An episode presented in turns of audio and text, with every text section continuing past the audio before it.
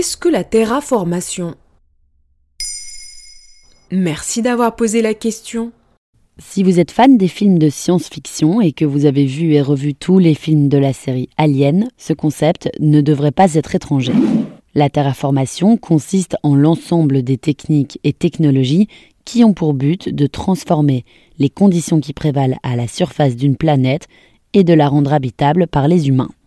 Autrement dit, rendre une planète semblable à la Terre.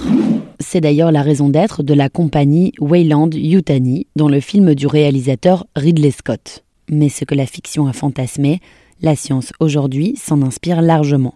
L'idée de la terraformation a germé dans les romans de science-fiction des années 40 avant d'être reprise sur le grand écran.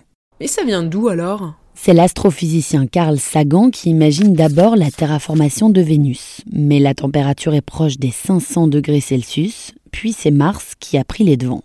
D'abord parce que les conditions atmosphériques sont plus proches de la Terre, et puis parce qu'on s'est aperçu que de l'eau avait coulé sur Mars durant des centaines de millions d'années. Les paysages de la planète rouge ont été modelés par des saisons proches de celles que nous connaissons, en revanche les températures moyennes avoisinent les moins 60 degrés. Va falloir se couvrir. Et donc on pourrait y habiter? C'est l'idée, en tout cas celle de la NASA. Depuis des années, le groupe finance des recherches de faisabilité, mais sans grand succès. En fait, l'idée d'aller habiter demain sur Mars semble plus compliquée que prévu. La terraformation de Mars paraît extrêmement complexe au vu du temps et de l'argent qu'il faudrait y consacrer. Elle nécessite des moyens encore hors de portée.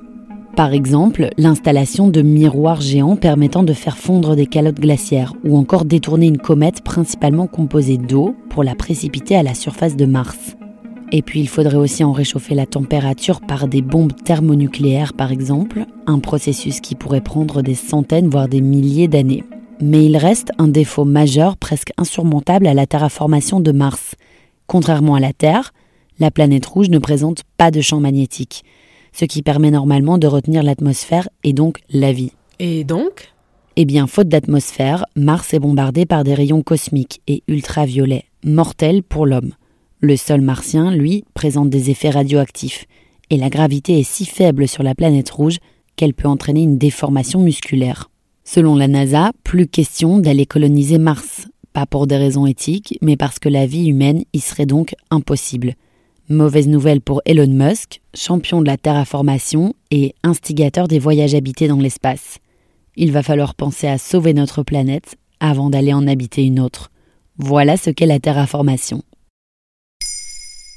Maintenant vous savez, un épisode écrit et réalisé par Johanna Cincinnatis. En moins de 3 minutes, nous répondons à votre question. Que voulez-vous savoir? Posez vos questions en commentaire sur les plateformes audio et sur le compte Twitter de Maintenant vous savez.